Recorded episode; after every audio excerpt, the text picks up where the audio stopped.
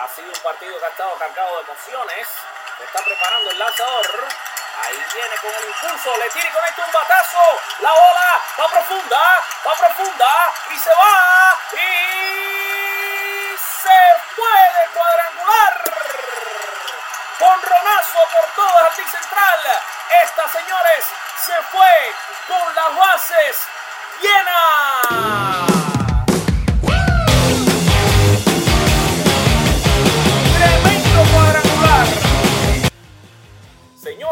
Señores, ladies and gentlemen, ahora les presentamos para todos ustedes, now presenting for all of you, nuestro show, our show, con las bases llenas, podcast. Enjoy.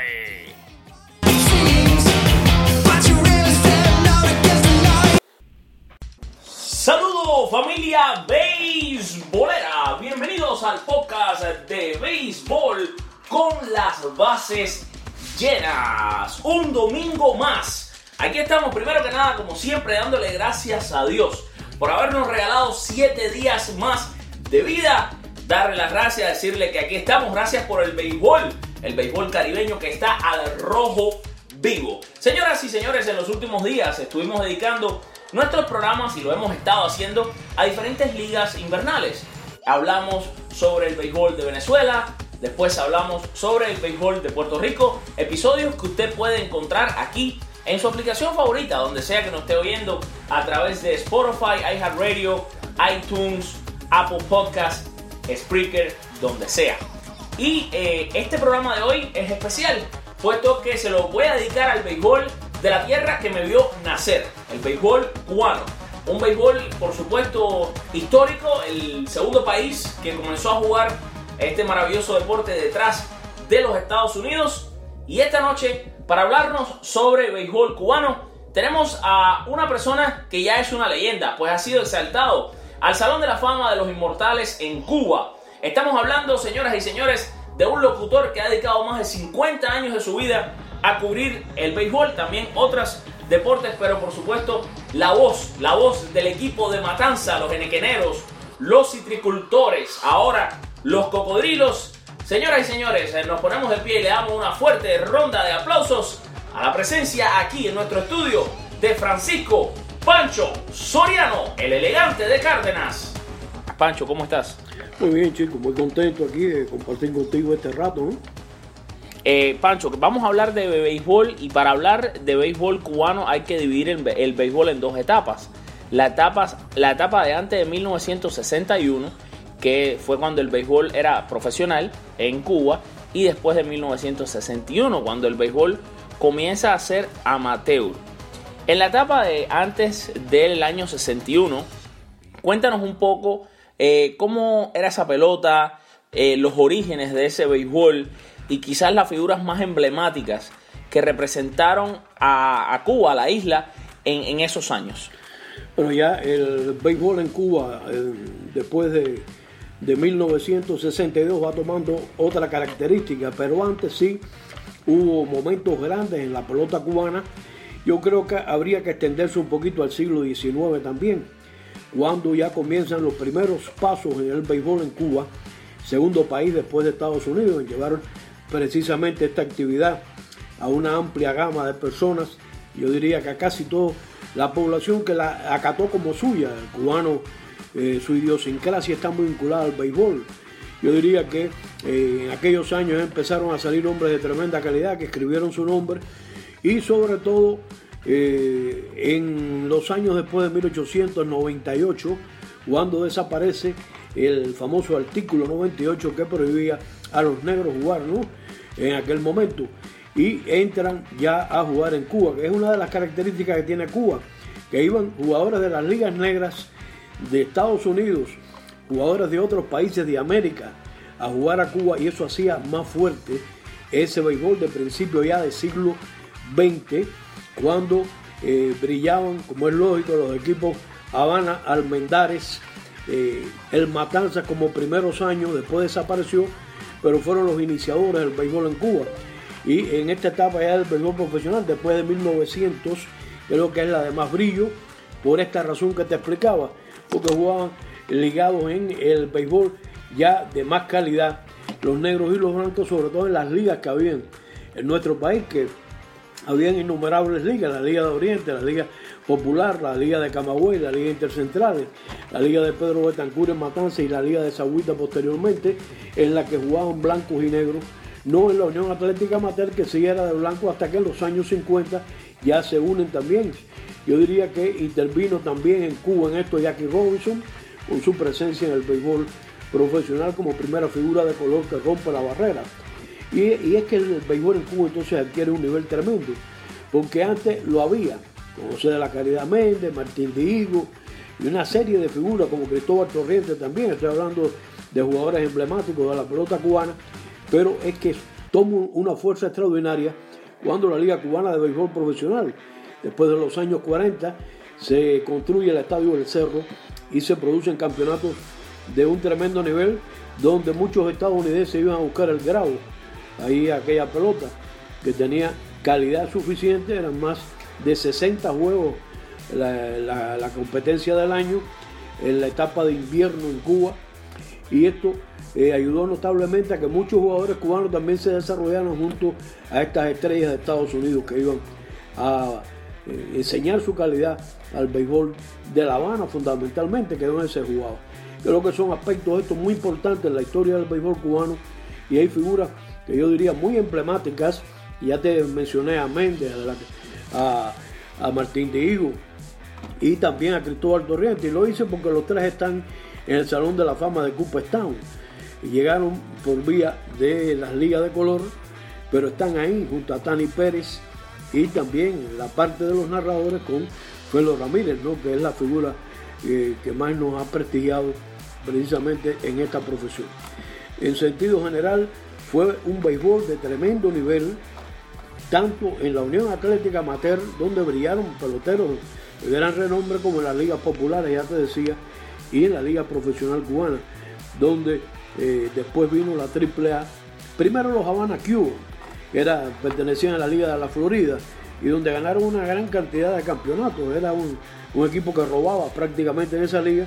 De ahí pasaron a hacer los Cuban Sugar King en la AAA, patrocinado eh, por el Cincinnati de las grandes ligas y de donde surgieron peloteros de gran nombre con ese equipo y que después muchos también lo hicieron con el Minnesota, ¿no? cuando pasó el Washington a la franquicia del Minnesota. Entre ellos se podrían mencionar mucho, pero aquel equipo de los Cuban Sugar King, que ganó la primera serie mundial de béisbol de ligas menores en el año 1960, creo que pasará a la historia como una una cuestión de honor del béisbol cubano. Ya se hablaba incluso de que un pasito más y llegamos para incluir un equipo de Cuba en las grandes ligas de Estados Unidos, que era la aspiración precisamente de los que dirigían el béisbol en nuestro país.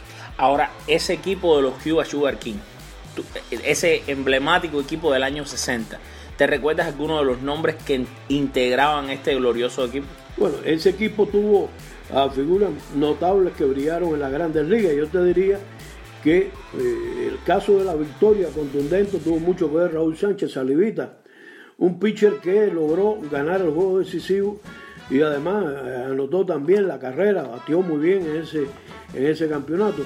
Pero bueno, en ese equipo estaba Leonardo Cárdenas, estaba el haitiano González en el jardín central, habían peloteros de mucho nivel de nuestro país, lanzadores de, nivel, de calidad, y que después muchos de ellos estuvieron en las grandes ligas.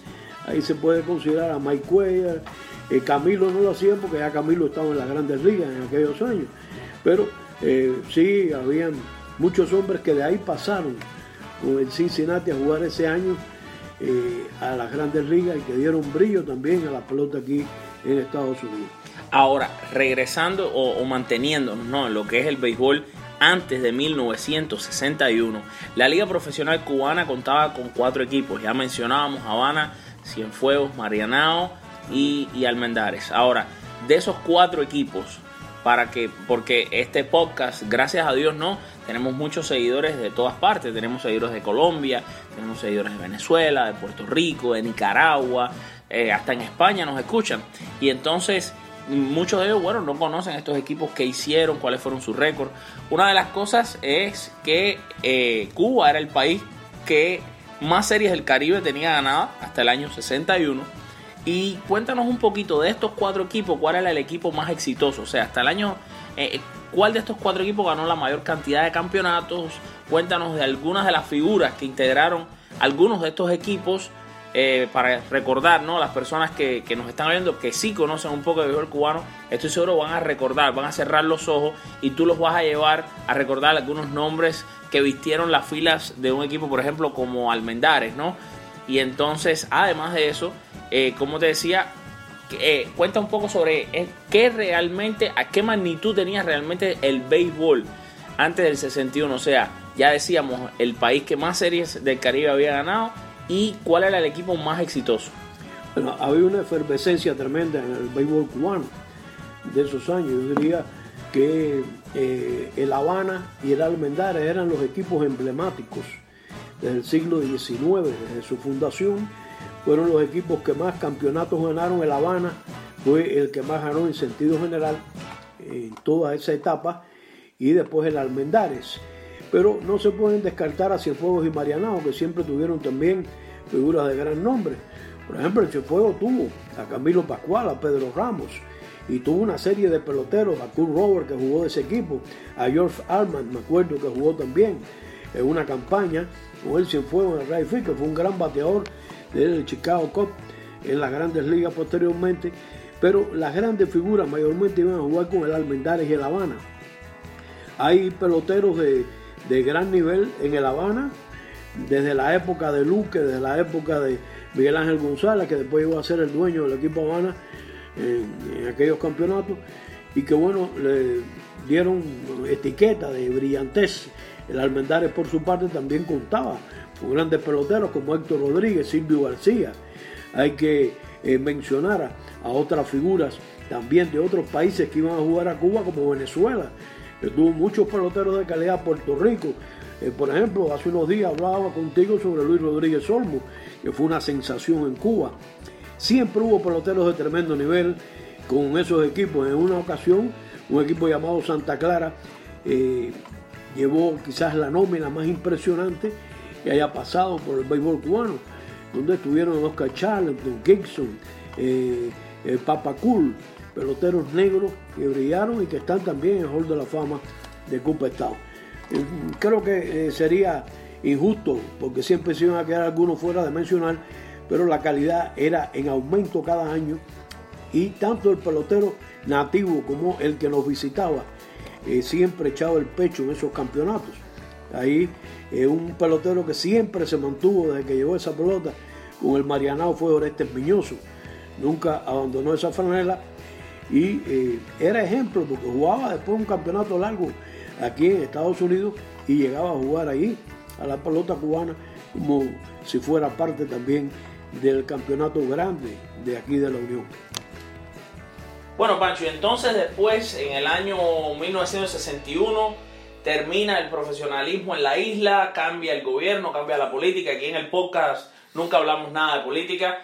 Eh, pero bueno, cambia el gobierno de, Cuba, eh, tiene un total cambio, entra en lo que es un sistema eh, socialista donde no existía el, el béisbol ah, profesional, sino que amateur, y comienza Cuba a desarrollarse en lo que son las ligas amateur. Cuéntanos un poco cómo fueron esas primeras llamadas series nacionales, de dónde salían los jugadores, cuál era la ley para poder jugar en estas series nacionales o sea, el origen de ellas y después, bueno, a, qué nivel logró llegar Cuba en ese béisbol amateur. Bueno, se pretendía eh, que los peloteros que habían quedado aquí en Cuba, amateur en su mayoría, porque ya tú decías que debo volver el profesionalismo, mediante una ley incluso, y entonces eh, buscaban a las figuras más notables en aquel momento en la base, y se dio el primer campeonato en el año 62 solamente eh, con 27 juegos, y donde los directores de los equipos eran aquellos profesionales de gran calidad que estaban en la isla, como Fermín Guerra, por ejemplo, Tony Castaño, habían sido peloteros eh, profesionales, figuras incluso de las grandes ligas, y que bueno, fueron los directores en aquellos años. El primer campeón fue Occidentales, que lo dirigió Fermín Guerra, y donde brillaron muchos peloteros que eran los que iban quedando. Figuras, eran solamente cuatro equipos y se recogió de todo el país, hicieron eh, una selección por Occidente, una por Oriente y los campeones de cada zona reforzados. Eso duró dos o tres años, después fue aumentando la nómina de los equipos y eran competencias que comenzaban en la base, con la etapa municipal, provincial, así este, muy extensa la pelota en Cuba. Yo creo que en, Cuba se juega muy picada la pelota, hay que parar para entrenar, para jugar. Primero 45 juegos ahora, después otros 45, esperar a que clasifiquen cuatro. Es decir, que hay una serie de normas que han compilado un poco contra las estadísticas en, el béisbol eh, cubano de la actualidad. Eh, campeonatos de 27, 33, 45, 61 juegos, 51 juegos, eh, una amalgama tremenda de, competencia, pero sí salieron peloteros de una tremenda calidad, que al no haber profesionalismo tenían que jugar ahí, como es lógico, y brillaron peloteros de un nivel que creo que hubieran sido estrellas en, cualquier pelota del mundo. Caso de Maquete, el caso de Capiró, eh, mencionar a los Sánchez de Matanza, a Félix Isasi, a Pacheco, eh, una serie de peloteros, Casanova, que jugaron esa pelota y que tenían nivel, Víctor Mesa, por ejemplo, para jugar en, el béisbol eh, rentado. Sin embargo, esa pelota se consolidó, se mantuvo durante mucho tiempo y fue muy bien eh, tomada por la afición, que era el béisbol que tenía para disfrutar porque el cubano lleva en su sangre este deporte y que no lo ha abandonado nunca. Sigue el béisbol hasta los confines, incluso ahora que se pretende que el fútbol lo desplace con una programación amplia en la televisión y en la radio relacionada con las grandes competencias de fútbol a nivel mundial. Y embargo, vayan los playoffs para que vean los estadios llenos, para que vean la gente discutiendo de pelota, para que vean las mujeres en los estadios. Y es una prueba que el béisbol en Cuba no va a desaparecer nunca, independientemente de que hayan diferentes problemas a la hora de preparar a los equipos, los entrenadores, el sistema de competencia y todas estas cosas que ha traído eh, la eliminación del profesionalismo y que bueno, eh, mantienen a Cuba con un buen nivel en la pelota. La prueba es que los muchachos van imponiéndose, hay jóvenes talentosos ya están jugando en Japón, en México, ahora mismo en la, Liga, del Caribe hay una gran cantidad de cubanos y es una prueba de que en Cuba eh, se nace con la fibra beisbolera.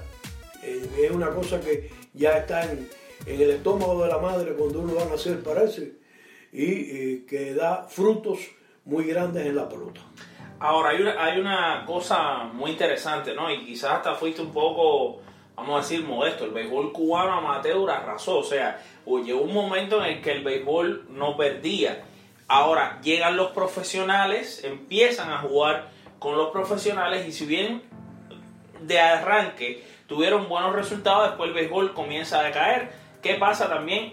Eh, se crea un, aumento después de los años 90 de lo que empieza a ser la inmigración. Y la inmigración de jugadores es ya una parte tan fundamental de la historia del béisbol cubano como, como cualquier otra cosa, ¿no? ¿Por? Porque hay que hablar cómo equipos quizás eh, entran en una nómina al inicio de una serie y para la siguiente serie la mitad de esa nómina no está con ellos. Entonces es difícil eh, por ejemplo, mantener un mismo equipo. Ya hoy en día, como lo decías, con la posibilidad de ir a jugar al extranjero, con la posibilidad de jugar en otras ligas, se hace eh, quizás un poco más difícil, ya que estos jugadores no regresan a jugar los eventos internacionales una vez que llegan a grandes ligas o al béisbol de la AAA, por ejemplo, ya esos jugadores no regresan a jugar en un béisbol organizado. Cuba ya no domina esos eventos internacionales tanto como lo hacía anteriormente y se habla de lo que es este equipo unificado. Este equipo debe volver a darle la, posibilidad a los peloteros cubanos que están aquí, que juegan profesional, grandes ligas o ligas menores, de jugar esos eventos internacionales representando a Cuba. Hasta ahora eso no ha pasado. Entonces, quería hacerte dos preguntas. Una, eh, Cuba, una no es una pregunta, sino que nos cuentes un poquito más eh, los, en, eventos internacionales a dónde llegó Cuba, o sea, en lo que fueron Olimpiadas, Mundiales, realmente qué hizo el béisbol cubano, qué ha ganado el béisbol cubano, porque para también a modo de informar ¿no? a oyentes que no conocen realmente la magnitud, la grandeza que tuvo el béisbol cubano a nivel internacional. Y la segunda pregunta sería, ¿qué te parece la idea? ¿Estás en contra, a favor? ¿Te gustaría ver un equipo unificado?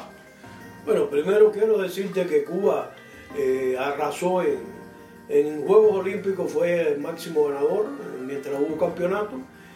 Eh, dijiste una cosa muy importante, después que regrese el profesionalismo al béisbol a, nivel mundial, eh, merma un poco aquellas grandes barridas que conseguía Cuba en el béisbol amateur a nivel internacional, aunque en el principio se le ganó a unos cuantos equipos profesionales, un equipo amateur, pero eso fue después disminuyendo y Cuba de muchos títulos que tuvo, incluso en el béisbol juvenil, escolar y de mayores, fue cayendo que ya prácticamente no le queda ningún título, se está tratando de ir a un rescate de esta situación y bueno, eh, ¿en qué se ha apoyado la Dirección de Deportes? En hacer contratos para que vayan a jugar a otros países. Claro, eh, el, afán sería un contrato con la MLB, cuestión que todavía no se ha podido rubricar, pero bueno, hay algunos que sí han logrado ir a Japón, los menos quizás eh, a, a, Canadá, a Liga Independiente, algo que no se veía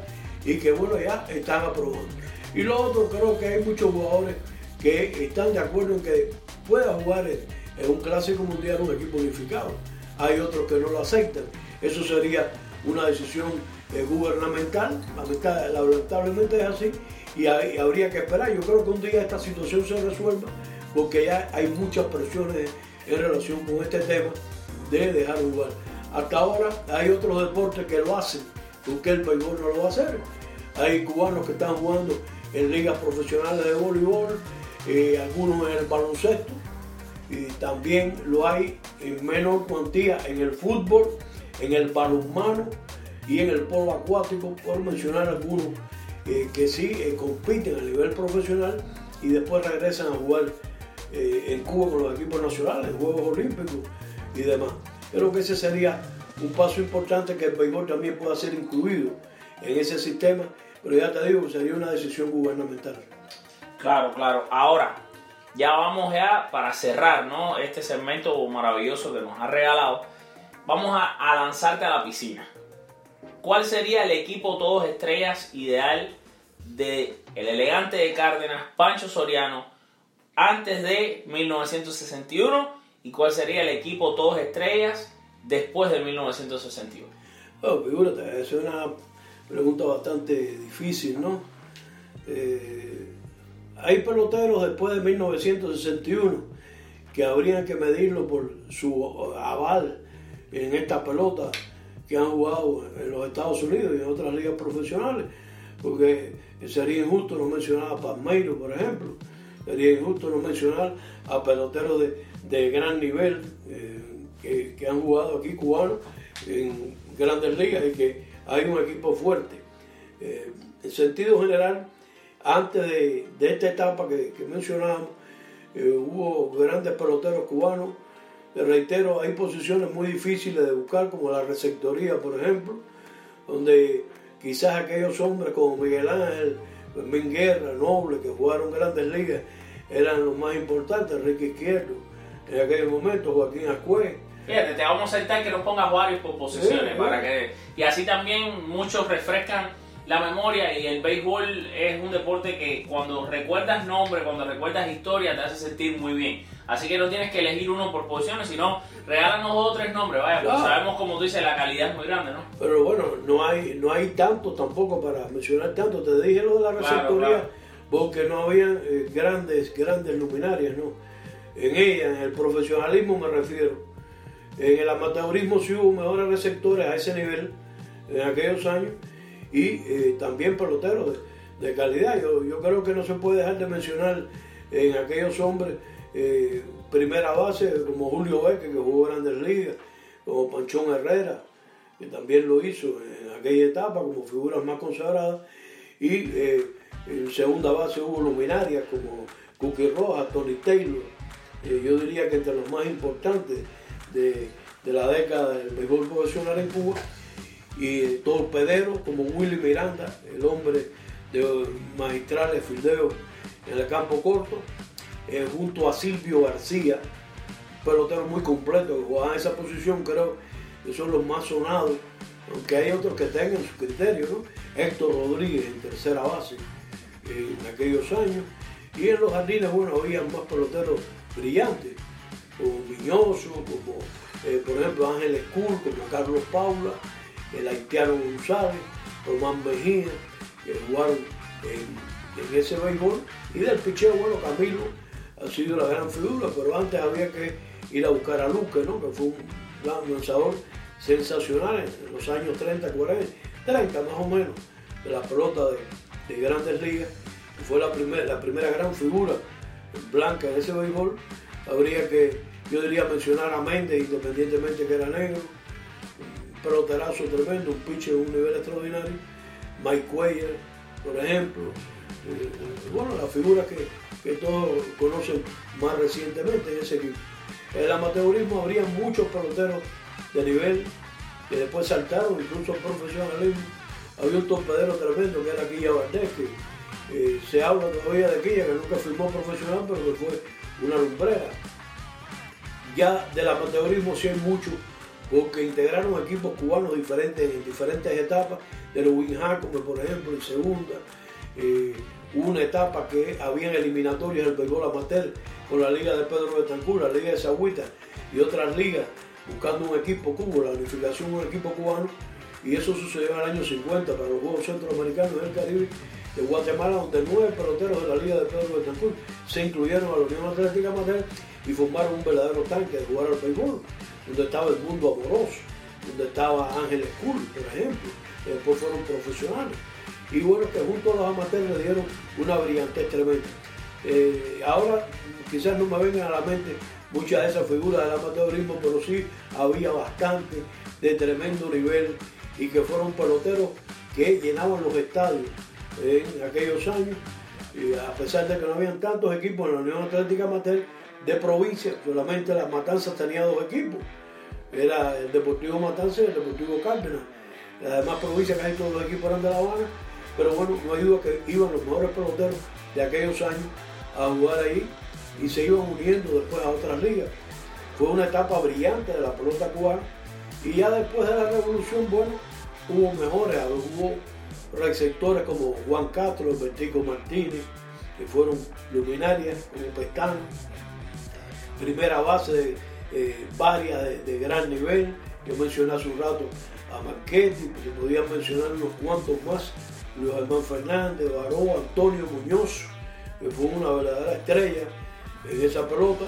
Eh, segunda base de, nivel, Isacio, Fiola, Pacheco, torpederos como Germán Mesa, como Agustín Arias, no se pueden olvidar, Omar Linares en tercera, que creo que es el que acapara los máximos honores, y Julieta Gurriel posteriormente. Y bueno, jardineros, eh, unos cuantos, Capiró, Fernando Sánchez, Wilfredo, y así se pudieran mencionar mucho. Además de lanzadores de nivel como el Duque Hernández, eh, como Contreras, por ejemplo, que ganaron muchos juegos internacionalmente, como el surdo de Joveano, José Luis Valdés, el surdo más ganador de la pelota eh, cubana en los últimos años. Y bueno, que harían extensa esta lista, creo que son innumerables. Y esto te demuestra que el cubano eh, lleva la sangre, la sangre, esa fibra de beisbolera eh, no abandona el deporte, lo ama, lo siente, lo apasiona, como hacen los aficionados. Eh, por ejemplo, aquí de los Yankees de Nueva York, que viven momentos gratos con su equipo, que lo disfruta, que lo lucha. Allá pasa igual con Industriales, con Santiago de Cuba, con Villa Clara, que han sido los equipos insignes de del béisbol de los últimos años y que han mantenido a la afición siempre en constante movimiento disfrutando del béisbol. Bueno, yo, yo para cerrar te voy a dar mi, equipo todos estrellas, porque el, público lo, sé que le va a gustar. El, mío te voy a tratar de dar uno por posiciones.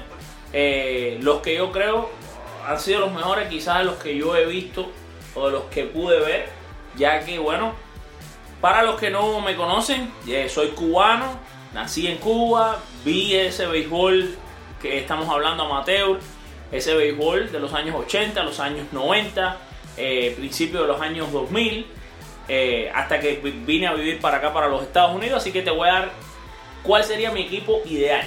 Yo en la receptoría pondría a Juan Manrique. En primera base pondría a Orestes Quindelán. En segunda, Antonio Pacheco. En campo corto, Germán Mesa. Tercera base, el niño Omar Linares. En el jardín central me quedo con Pepito Estrada, que fue mi preferido, a pesar de que sé que Víctor Mesa fue muy bueno. En el jardín derecho, Luis Giraldo Casanova. Jardín izquierdo, a pesar de que no lo vi, considero que fue un peloterazo Armando Capiró. Hubo jardín izquierdo, si me, me puedes corregir si estoy equivocado.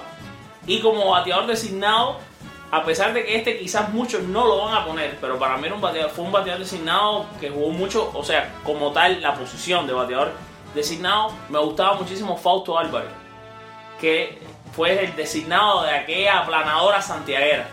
Ese sería mi equipo, lanzador derecho sería Braudilio Vinel, lanzador zurdo sería José Luis Valdés, y ese sería como que mi dos estrellas cubanos. Pancho, te queremos dar las gracias por estos esta casi media hora que nos has dedicado aquí a dar una cátedra de béisbol cubano, a hablar sobre la historia de, uno de los béisbol más ricos que puede existir, uno de los béisbol más importantes que pueden existir en cuanto a lo que es historia, ¿no?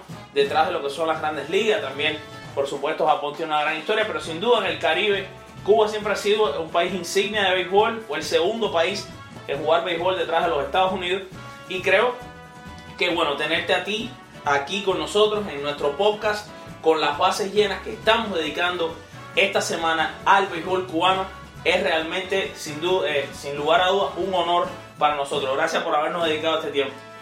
Bueno, gracias a ti.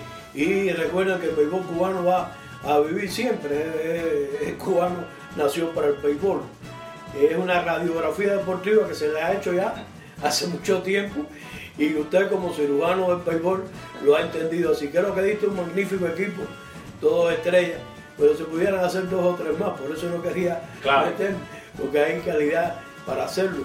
Eh, en una etapa tan grande del béisbol Exacto, exacto. Bueno, nada, señores, ustedes saben, aquí tuvimos eh, con nosotros a Francisco Pancho Soriano, el elegante de Cárdenas, que nos estuvo visitando aquí en la ciudad de Miami. Por supuesto, no podíamos dejar de pasar por alto el tenerlo aquí con nosotros, por supuesto, en su podcast de béisbol en español con las bases nos vamos a una pausa, ya regresamos. ¿Está cansado de ser denegado en sus financiamientos? ¿Se siente frustrado porque quiere comprar un auto o algo tan importante como su casa y su mal crédito no se lo permite? Si está listo para cambiar su vida y la de su familia, esta es su oportunidad. Bienvenidos a A Better Credit Today, donde los profesionales de esta compañía le garantizan un trabajo dedicado y sin descanso para recuperar su crédito.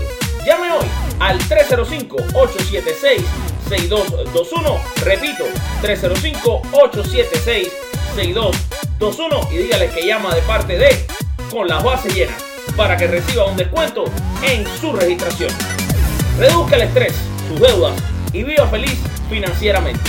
A Better Credit Today es tu morrón con las bases llenas.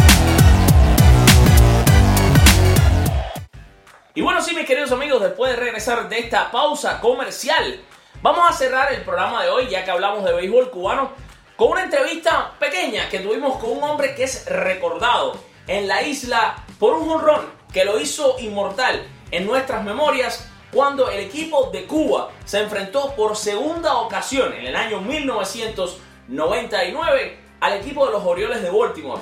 Eh, recordamos rápidamente para los que no lo saben eh, después de haber cambiado el sistema político eh, de la isla, ningún equipo de grandes ligas, por supuesto, fue permitido a entrar de ninguna manera a jugar al béisbol, puesto que antes iban equipos sin ningún problema y eso no había sucedido. En el año 1999 se hace un acuerdo entre las grandes ligas y el gobierno cubano y los Orioles de Baltimore visitaron La Habana, donde un juegazo de béisbol fue lo que nos regalaron y el equipo de Baltimore venció a la escuadra cubana tres carreras por dos, pero llegaría el juego de regreso, el juego donde Cuba visitaría a los Orioles en Baltimore. Esto fue un partido increíble, llegó 7 a 6 a la novena entrada, donde el equipo de Cuba en la novena se reveló, anotó cinco carreras, tres de ellas con un inolvidable bambinazo de Andy Morales, jugador que militó con los equipos de La Habana. Ayer tuvimos el placer de asistir a un partido entre el equipo de Todos Estrellas de béisbol norteamericano sub-18 contra la Universidad de St. Thomas, el equipo de los Bobcats. Esto fue en Miami Gardens. Uno de los mejores jugadores de este equipo de Estados Unidos es Joandy Morales, hijo de Andy Morales. Además, vamos también a ponerle, vamos a arrancar primero con la entrevista con Joandy Morales, hijo de Andy Morales, quien estuvimos hablando un poquito sobre eh, lo que está haciendo en, este equipo de Estados Unidos, rankeado el quinto mejor prospecto de esta escuadra. Y después, por supuesto, cerramos hablando con Andy Morales, que estaba vestido de padre, orgulloso, disfrutando de la actuación de su hijo. Y de esta manera, y con estas dos entrevistas, vamos ya entonces a poner punto final a nuestro podcast esta noche. Le dejamos las entrevistas, regresamos rápido para una despedida. Queridos amigos de Radiografía Deportiva y con las bases llenas, estamos aquí con Joandy Morales, uno de los mejores prospectos del equipo de Estados Unidos menores de 18 años que se ha enfrentado aquí hoy a la Universidad de St. Thomas y han ganado el partido. Joandy, ¿qué significa para ti tener esas tres letras en el mundo, jugando con la más importante, con todos hermanos aquí jugando para ganar. ¿Cómo te ha ido en estos juegos de exhibición? Me ha ido bien, pero siempre he llegado malo, siempre positivo, porque sé que los jugadores míos siempre van a Buenísimo. Bueno, no podemos dejar de mencionar que Joandy es el hijo de un jugador cubano legendario en la persona de Andy Morales, que además está aquí esta noche y que vamos a tener unas palabras con él. Su papá, una leyenda en el béisbol cubano, eh, que tuvo ese morrón importantísimo contra los Orioles. ¿Qué significa la presencia de tu papá y la figura de tu papá en tu vida como jugador de béisbol? No, que todo el mundo que más, siempre me que todo eso son él que siga trabajando duro, que las cosas van a ser para Seguro que sí. Yo, Andy, en nombre de Radiografía Deportiva y con la Macena, te deseamos lo mejor y sabemos que vas a lograr todo tus sueños, hermano. Gracias. Gracias, campeón. Mis queridos amigos de Radiografía Deportiva y con las bases llenas, estamos sacando la alfombra roja porque tenemos aquí con nosotros una de las grandes figuras del béisbol cubano. Estamos hablando de Andy Morales. En esta noche no vino aquí a jugar béisbol, vino aquí a ver jugar a su hijo, Joandy Morales. Cuéntanos qué significa para ti tener a tu muchacho vistiendo estas tres letras del equipo de Estados Unidos. Bueno, sin palabras. Es tan, grande para mí que no tengo palabras. Ver a mi hijo y más en el equipo de los Estados Unidos, uno de los más jóvenes, es sin palabras. ¿Cómo, cómo le está yendo a Iván con, con, la camiseta de, los Estados Unidos? ¿Cómo lo ha hecho con estos juegos de exhibición? Mira, Dios mediante, gracias a Dios, tú le, ha ido bien. Eh, se están preparando para un Panamericano ahora en, en Panamá y hasta ahora todo le está saliendo bien. Está jugando mejor que lo que yo pensé. Bueno, tener a Andy con nosotros es imposible no hacerle eh, la pregunta, recordarle ese momento histórico, ese honrón contra los Orioles de Baltimore, en Baltimore. ¿Cómo fue ese momento, Andy? Para mí, como todos los cubanos saben, ese fue mi momento cumbre en mi carrera deportiva, ese es el, el honrón que me ha marcado para siempre en mi carrera y muy orgulloso y, gracias a Dios siempre se recuerda como el honrón de Baltimore después de 40 años de, de nunca haber topado con ese béisbol que fue la Grandes Ligas, fui el primer cubano de tener la posibilidad de dar ron en un juego contra las Grandes Ligas. ¿Y ese ha sido el momento que recuerdas con más cariño en tu carrera? Claro que sí, por supuesto. Representando a Cuba y darle ron contra los Orioles de Baltimore, para mí ha sido mi mejor momento. Ahora, hay un momento que yo sé que va a superar ese momento, pero no ha pasado todavía. Y ese es seguro el día que Giovanni haga su debut en Grandes Ligas, ¿no? Por supuesto, eso es hacer como un sueño realizado, como lo que yo no pude ser y como la reencarnación de, mí, de mi apellido, que mi hijo eh, pueda formar parte del mejor béisbol del mundo.